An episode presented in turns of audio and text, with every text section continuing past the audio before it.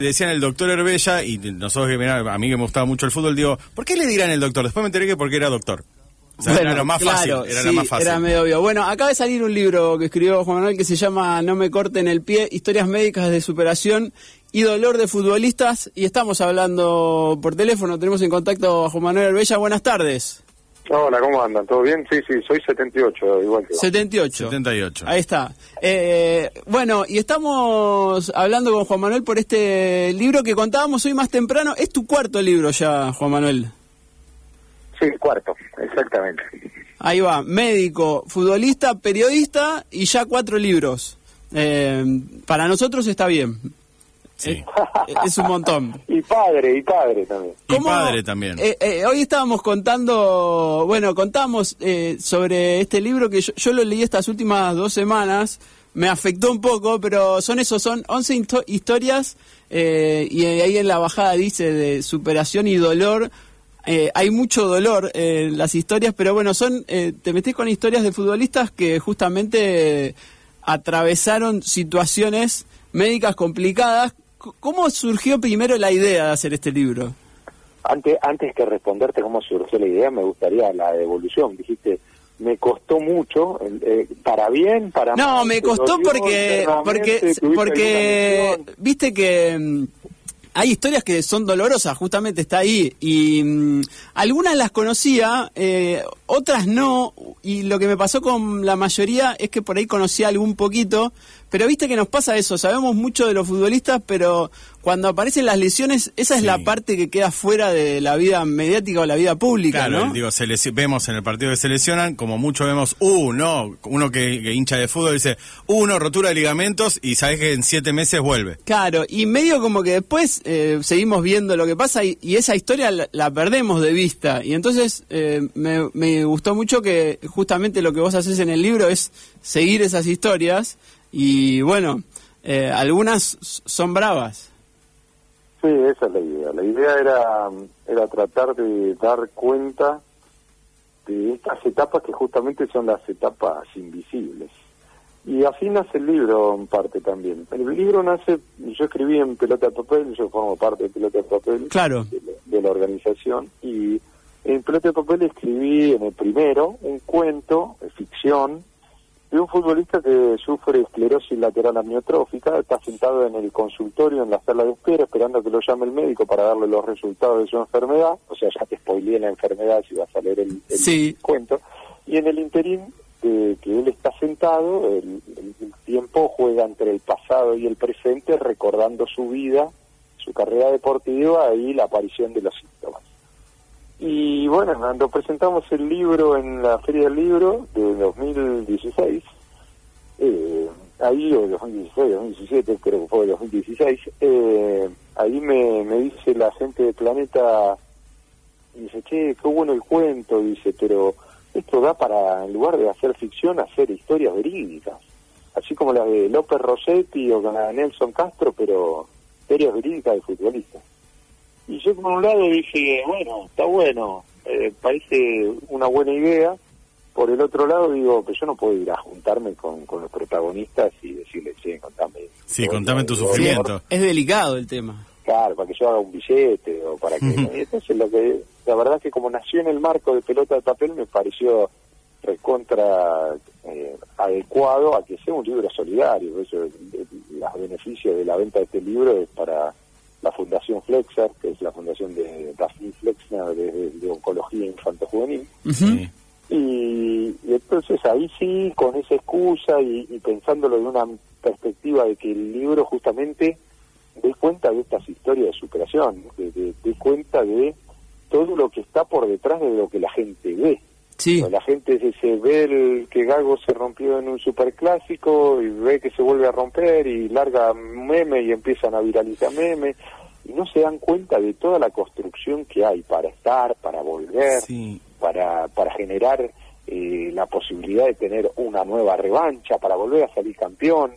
Y Y, justo- hay un montón de esfuerzo que la gente no mensura que justamente el, objetivo del libro es ese, que, que se vea, que se visibilice y además que le sirva a otros que tal vez no sean profesionales de alto rendimiento, pero vivan una circunstancia similar. Sí, y justo que, eh, me, porque me recontra eh, a mí me, encanta el fútbol, eh, soy confeso hincha de Central, pero digo, muchas veces pienso en esto que vos, de- que vos decías recién, digo, el caso Gago, o en, digo de Central, porque digo, Sí. el Chelito Delgado en un momento también se desgarraba continuamente, y digo, la época que estamos viviendo hoy, digo, 2021, es muchísimo más cruel, digo, porque apenas pasa algo, está toda la, digo, me imagino Sí, que las la- redes, en sí. las redes y todo eso, digo, ¿cómo, digo, cómo, cómo vive o si, o sea, cómo puede vivir hoy un jugador, digo, que a su vez está pasando por este momento de, digo, de dolor, digo, de a ver si puedo volver, a ver si puedo volver a jugar, digo, estas lesiones importantes, a su vez sos juzgado o presionado por un montón de gente que le está diciendo, eh, no servís para nada, eh, encima te desgarrás.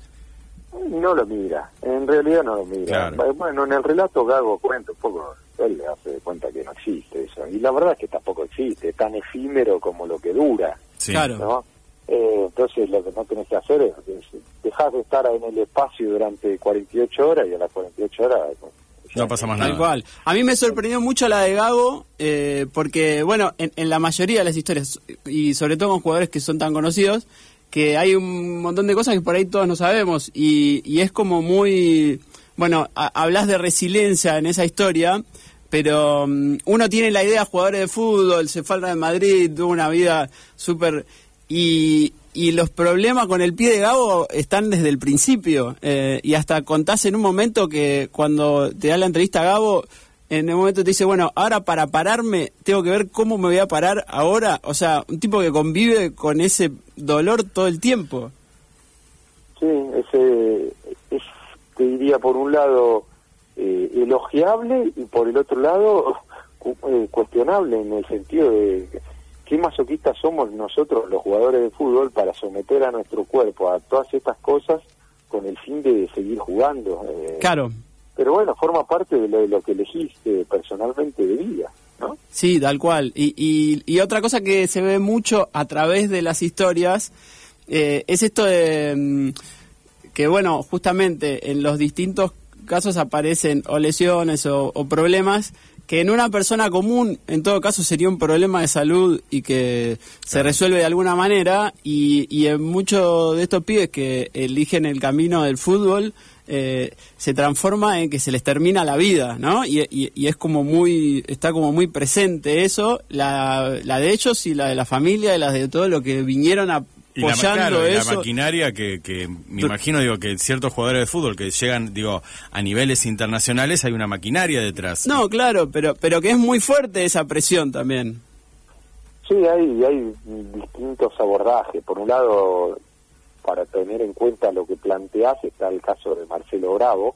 Sí, Marcelo estaba cotizado en millones de dólares, todo el mundo hablaba de que se iba a, Europa, que Vélez ya lo vendía, ese Vélez campeón que ganaba todo, Marcelo era la joya juvenil que recién aparecía, que tenía potencial de selección, que había jugado selecciones juveniles, y de pronto le detectan, o sea, ya venían monitoreándolo, pero de pronto ya la pared del corazón había llegado a un tamaño muy grande y toma la decisión de pararlo todo lo que significa eso para él, para toda la familia, el proceso de, de readaptación, eh, de asumir eso, que, que eso no va a poder ser más. Es la última historia del libro, eh, y, y te confieso, Juan Manuel, que es de los pocos que, que no me sonaba el nombre, y- porque claro, su, su carrera fue cortita en el fútbol. Eh, Muy corta. Para aquel el que no con- no conoce mucho del fútbol, eh, tal vez sea el nombre más eh, Desconocido. desconocido, pero para lo que tiene que ver con la patología en sí, es el caso más rutilante de la historia de la Argentina, porque es el jugador que estaba cotizado a mayor valor y que producto de esta enfermedad silenciosa, porque vos no te das cuenta nunca de que la tenés, producto de esta enfermedad silenciosa, eh, pasa de valer millones de dólares sin que nadie se entere a valer eh, nada porque no puede volver a jugar. Claro. Y además, en, en unas condiciones que, digamos, no es que había síntomas o que no podía jugar, o sea, hasta eh, una semana antes eh, estaba jugando en el máximo nivel. Dos días antes salió figura. Claro, y que te comuniquen, mirá, no podés jugar más al fútbol porque te podés morir en una cancha. Y tener que asumir eso, eh, y contás también que, bueno, como los padres, y porque es muy difícil enfrentarse a esa situación. Totalmente, sí, sí, eso sí. Esa es una, otra, por ejemplo, lo de Toranzo por, Toranzo. por la lesión en Venezuela, que, justamente es la frase que le da título al libro, que es lo que le dice Fernando, a Fernando Locaso, el médico, Patricio cuando está en la puerta antes de que lo duerman en el quirófano dice por favor Fernando por favor no me cortes, no me cortes el pie y esto conceptualmente para la vida en sociedad lo que le pasaba a Toranzo es algo que por cruzarte por la calle con millones de personas que tengan lo mismo que él y te vas a enterar y no te altera la vida claro. ahora si a él le hacían lo que sugerían en Venezuela de amputarle eh, la falange del dedo él no jugaba más al fútbol porque perdía un montón de fuerza de proyección de de, palanca hubiese estado mermado su rendimiento de manera importante. Entonces sí, hay un montón de cosas que, que para la vida en sociedad son nimiedades y para un futbolista es En el libro hay, hay muchas de mm, estas historias que están eh, muy bien contadas eh, y que tienen como, por un lado, este abordaje médico que vos conocés un poco más y, y que hablás con los médicos, Después tiene como un abordaje más periodístico de, reconstrucción de, época, de, en qué momento sucedieron. Y entonces, si te gusta el fútbol como vos, Fede, no sé, yo soy hincha independiente. Hay una que es eh, la de Batista, que se da un cabezazo con Pedro Monzón. Y hay como toda una reconstrucción de cómo eres independiente de los 80, mm. de qué venía. De, bueno, está como muy laburado y e hiciste muchísimas entrevistas. Sí, 143 en total. Algunas quedaron fuera, eh, el libro iba a ser bastante más largo, eh, hubo que recortarlo por, por un montón de cosas, es más, quedaron algunas historias afuera, existirá tal vez un No me corten el pie 2, ah, pero eh, quedaron algunas historias afuera y, y bueno, sí, llegó un montón de entrevistas, un montón de tiempo, yo esto lo arranqué, imagínate, con pelota de papel 1, pasó pelota de papel 2, 3, cuatro sí. y, recién ahí sale el libro, así que eh, hubo, hubo todo un tiempo de mm, recabar información, hacer archivos, sentarse con la gente, eh, reconstruir la historia y, por ahí reconstruías la historia y uno te abría otra puerta y te contaba algo distinto, yo la historia de Mirko es muy así. Claro. Eh, Mirko Sarich. Mirko Sarich, sí. Claro, es, es la que arranca el libro. Sí. Eh, y es una historia, bueno, brava. Es una, historia tremenda, sí, la de Mirko Sarich. Y bueno, y, uno te decía una cosa y al que venía atrás le preguntabas, porque yo siempre me juntaba primero con, el protagonista, obviamente en este caso con la familia de Mirko, con el hermano, la hermana y la madre.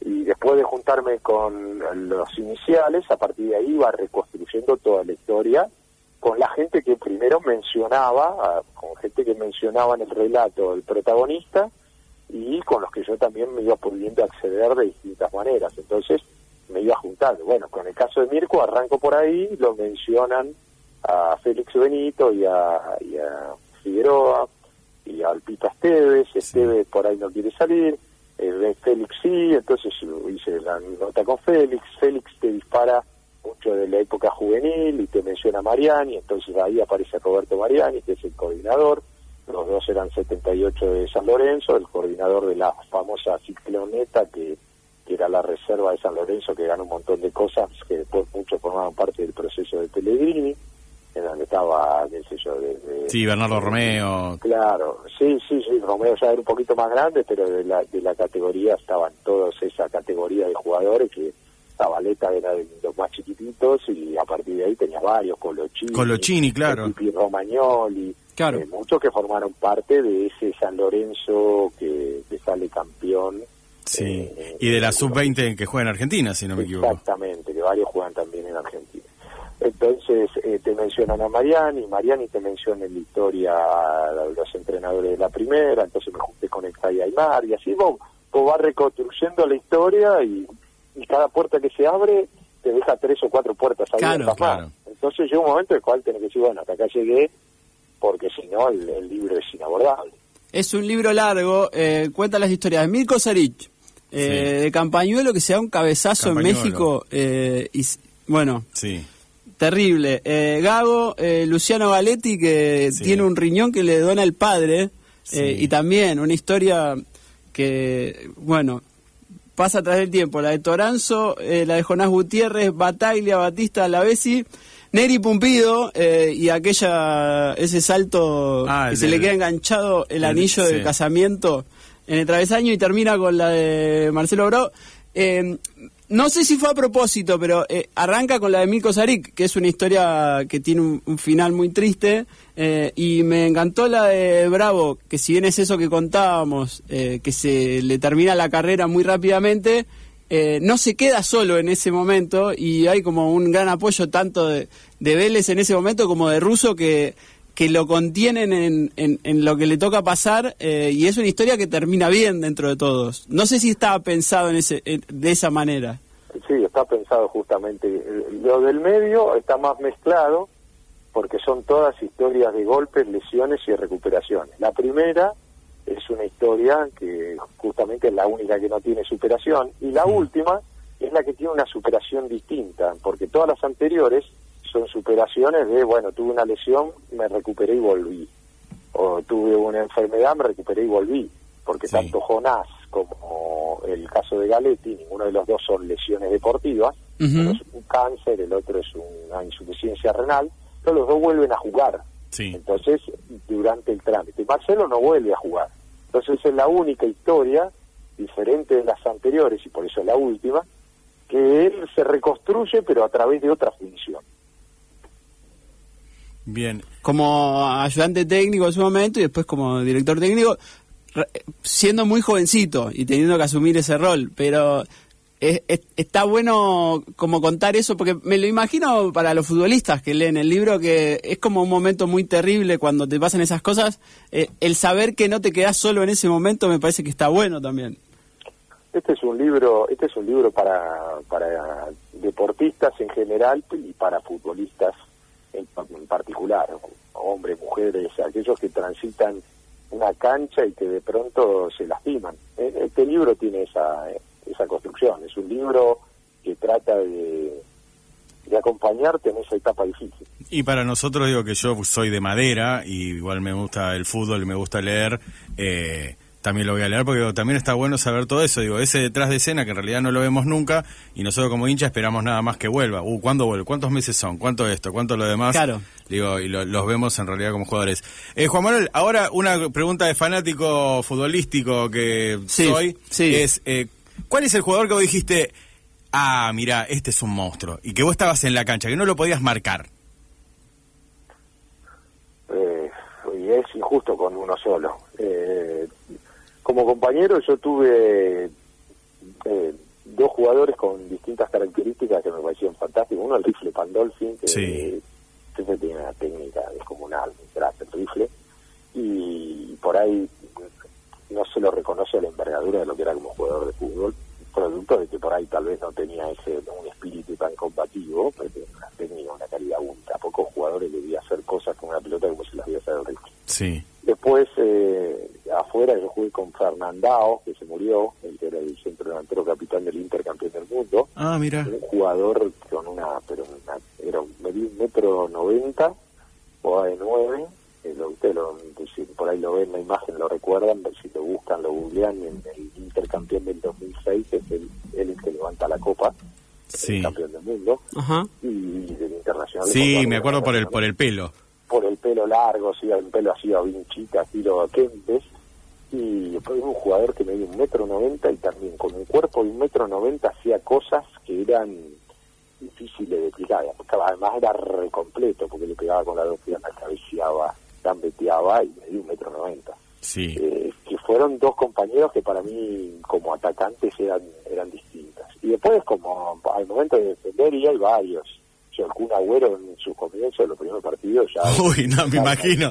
además me imagino decir, mire este pendejo de mierda y ahora...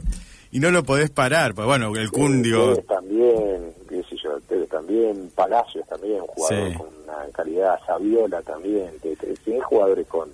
Sí, te tocaron, además te tocaron unos pibes que eran difíciles, ¿eh? Era, era, otro fútbol argentino, hoy es... Sí. Hoy es distinta la realidad del fútbol argentino. Juan, gracias por esta charla. Tengo una última. Eh, el otro día, mm, cuando íbamos a, mm, hacer esta charla, bueno, que estaba leyendo el libro, me lo crucé a, mm, a Kurt Ludman eh, y le conté que íbamos a hablar y hablamos de pelota de papel. Eh, hace poco hablamos con Juanqui del pelota de papel olímpico Eh, y Kurt me dijo que se viene un nuevo pelota de papel. ¿Vos Sí, el último, pelota de papel 5. nos La podés no anticipar es- algo o, o todavía no, se puede contar? spoilear, no puedo No se puede. nada. Listo. Hay un quinto pelota de papel que es el último pelota de papel, pero no te puedo spoilear más nada. Listo, dejamos el misterio ahí flotando. Eh, gracias por este rato. Les recomendamos a todos que vayan a buscar, no me corten el pie, este libro de historias médicas de superación y dolor. Eh, Sabes que en un momento me empezó a doler la rodilla cuando lo leía, me pasó un poco también, El- eh, porque me operé hace poco. De los ligamentos cruzados. Sí. Pero bueno, eh, más allá de eso, sí. después la pasé bien. y nadie ¿Te espera tu retorno a las ¿Te canchas. sirvió? Me sirvió, sí, sí, sí, tal cual. Loco, abrazo La grande. vida tiene mucho de eso. Un abrazo enorme. Cuídense. Estábamos hablando con el doctor Herbella El doctor sobre Herbella. este libro que lo pueden encontrar en librerías de la ciudad. Me trasladó al hecho, ¿te imaginas que venga algún lo tenés que marcar algún agüero? No debe ser fácil. Yo ya eh, eh, con la rodilla así ya no puedo. ya no podés, ya no podés, ya no podés.